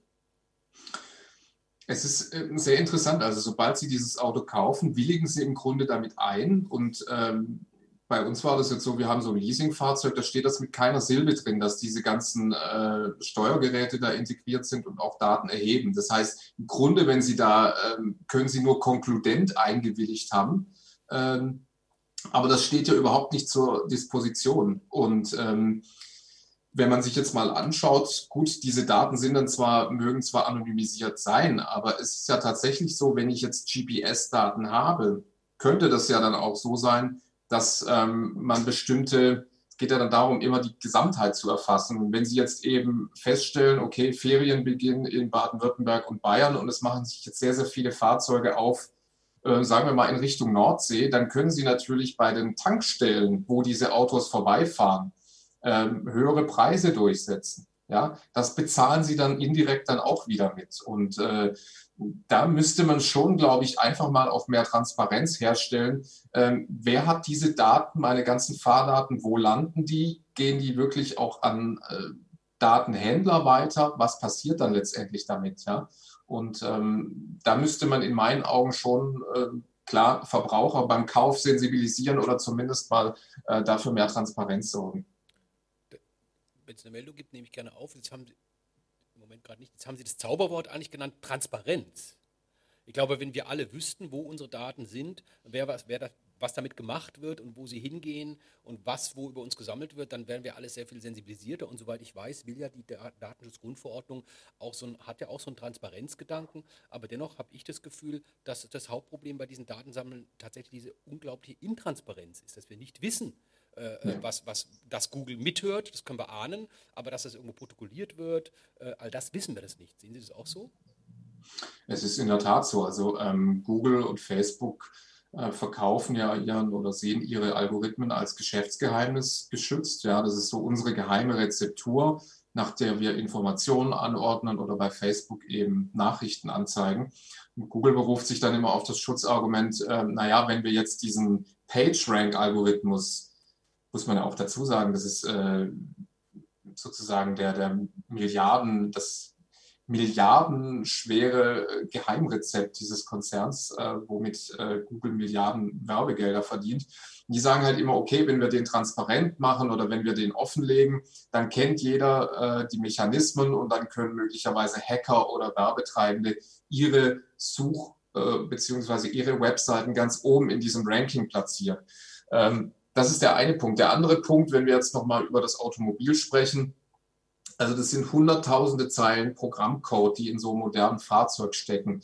Und ähm, bei VW, im VW-Skandal, war das ja, äh, waren das ein paar Zeilen äh, Code, die dann letztendlich für diese äh, Abgasmanipulation verantwortlich sind. Und jetzt stellt sich natürlich die Frage, gut, wenn wir das tatsächlich, wenn das jetzt Beispiel mal Gedankenexperiment, dass äh, diese Motorsteuerung Open Source wäre und man da drüber schauen könnte, dann wäre das natürlich immer noch eine Riesenherausforderung, jetzt diesen faulen Code, wenn ich das mal so bezeichnen darf, zu identifizieren. Also die Komplexität von Betrugsfällen hat sich natürlich durch die Computerisierung auch nochmal enorm gesteigert. Ja? Betrug ist ja jetzt kein neues Phänomen. Es gab es ja bei äh, Tachometermanipulation da schon immer. Nur wenn Sie wirklich so einen riesen Code haben, dann müssen Sie eben die entsprechende Stelle im Code auch erstmal ausfindig machen. Und das ist dann, wenn Sie jetzt keinen äh, informatischen Hintergrund haben, natürlich eine Riesenherausforderung. Ich will Ihre Geduld hier nicht überstrapazieren. Ich denke, wir können langsam so ein bisschen zum Ende kommen. Und gerade zum Ende würde ich nochmal einen Begriff, der ist, glaube ich, ganz kurz gefallen. Und zwar finde ich den ganz spannend, äh, wenn es darum geht, wem gehören Daten, weil Sie definieren äh, so einen Datenkörper. Und zwar gerade diese biometrischen Daten mit der, mit, der, mit der Smartwatch, da kommt ja einiges zusammen. Also wie oft, wie bewegt man sich, welchen Puls hat man, äh, wann schläft man. Aber natürlich auch, äh, wenn ich das verbinde jetzt mit, mit Suchinformationen, was suche ich? Wir hatten es ja mit dem Tracken bei Google, wenn ich das verbinde mit ähm, Kommunikationsdaten auf dem Handy und vielleicht mit Ortsdaten, dann entsteht ja irgendwo ein ziemlich gutes Profil eines Menschen. Ja, und das, das nennen sie eben Datenkörper. Und sie schreiben dann hier, ich darf mal einmal zitieren, man kann mit dem Datenkörper all das tun, wovor der physische Körper in einer liberalen Demokratie geschützt wird. Man kann ihn mustern, klassifizieren, stigmatisieren, diskriminieren, aussortieren, besitzen und mit ihm handeln. Ähm, ja, da frage ich mich natürlich, warum hat man eigentlich kein Recht auf diesen Datenkörper und sagen, das bin ich, datenmäßig erfasst, ich will, dass ihr das löscht oder ich will, dass ihr mir alles, alles sagt und so weiter, weil sie eben sagten, Daten gehören niemand. Hat man kein Recht, seinen also, Datenkörper ähm, bei sich zu behalten? Muss der immer in amerikanischen Tech-Firmen oder bei, ich weiß nicht wem, sein? Also Sie können ja im Grunde auch nicht mehr sozusagen Ihre soziale Existenz führen, ohne verdatet zu werden, also irgendwelche Datenspuren zu hinterlassen. Ähm, Sie können jetzt natürlich auch irgendein Einsiedlerleben führen auf einer Alm in Südtirol. Da wird wahrscheinlich wenig, werden wenig Daten erhoben. Aber sobald Sie natürlich sich im öffentlichen Raum bewegen oder im Internet oder private Dienste in Anspruch nehmen, werden Daten von Ihnen gesammelt. Alle möglichen Finanzdaten, Gesundheitsdaten, auch biometrische Daten. Und dieser Datenkörper, das ist eigentlich so eine theoretische Figur, die ich entwickelt habe. Es gibt ja in der Industrie Bestrebungen, dass man so einen digitalen Zwilling kreiert. Ja, also Beispiel ein Formel-1-Auto und ähm, dann fährt dieses Formel-1-Auto da ein paar Runden und ich nehme alle Sensorendaten zusammen und bastel sozusagen ein 3D-Modell und kann dann bestimmte Prozesse simulieren. Also dann kann ich äh, nach zehn Runden, die das Auto vielleicht gefahren ist, mal 100.000 Runden simulieren und dann schauen, okay, wann stellt sich ein Verschleiß ein. Und analog dazu kann ich das auch in der Medizin machen. Dort gibt es eigentlich auch diesen digitalen Zwilling, dass ich jetzt zum Beispiel Kardiodaten auslese von meinem Herz, wie das funktioniert, wie ist das so drauf und dann einfach mal schaue, wie entwickelt sich das in den nächsten zehn Jahren. Habe ich vielleicht in fünf Jahren irgendwie einen Herzinfarkt oder so? Und da ist natürlich schon die Frage, Sie müssen ja, wenn Sie sich jetzt zum Beispiel einer Herz-OP oder so unterziehen, vorher einwilligen. Ja, die Einwilligung, das ist äh, eigentlich das zentrale Stichwort, das heute, glaube ich, noch gar nicht gefallen ist. Nur bei dem Datenkörper ist das eben, haben Sie nicht mehr sozusagen die Kontrolle darüber. Da können Sie jetzt nicht äh, irgendwie sich äh, vor, vor Zugriffen schützen, so wie Sie jetzt zum Beispiel die Hand schützen können davor, dass, sich, äh, dass jemand auf Sie einschlägt. Also dieser Datenkörper, der da irgendwo rumlagert, der ist eigentlich externen Zugriffen viel, viel schutzloser ausgesetzt. Und ähm, das ist dann natürlich auch eine Frage der Identität. Ja, wenn ich jetzt ähm, praktisch schon die nächsten fünf Jahre durchsimuliert bekommen habe, ähm, möglicherweise gibt es dann auch einen Todeszeitpunkt.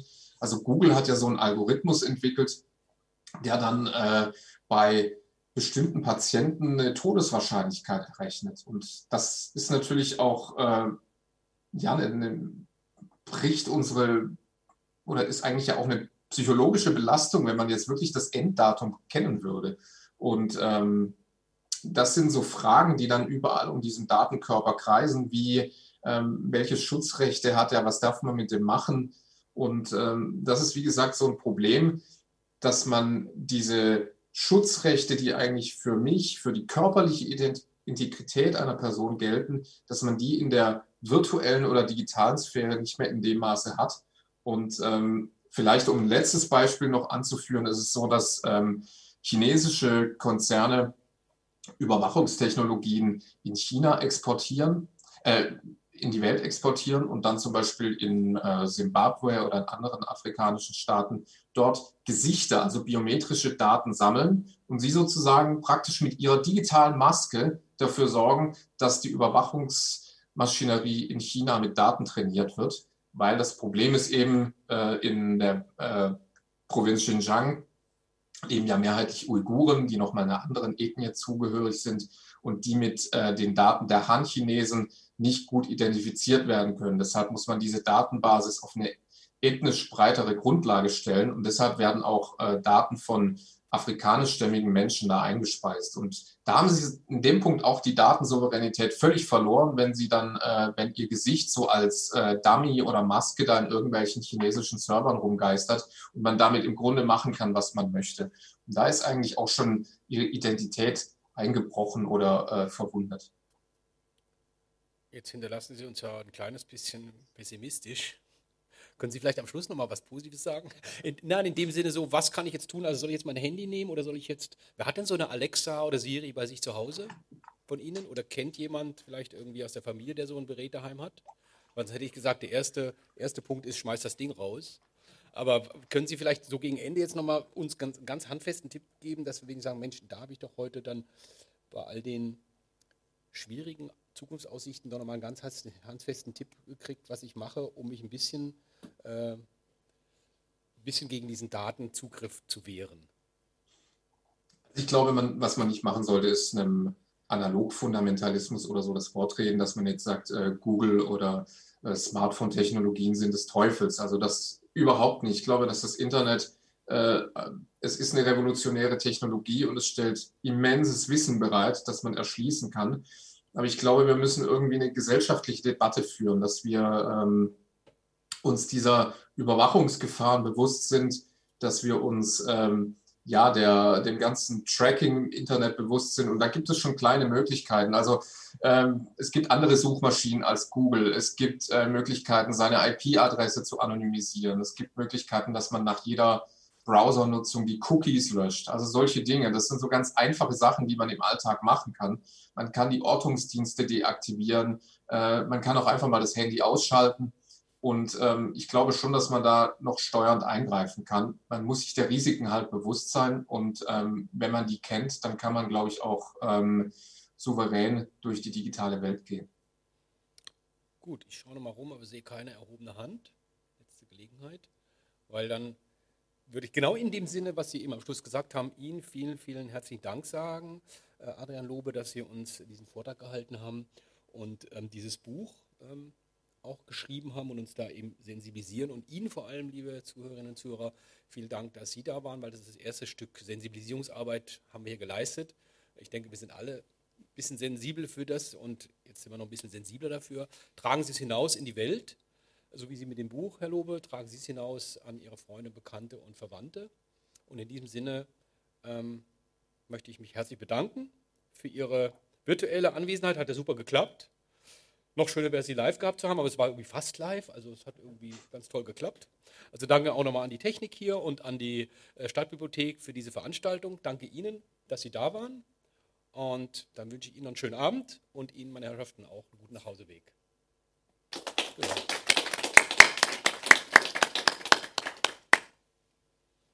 Vielen Dank und schöne Grüße nach Stuttgart. Dankeschön.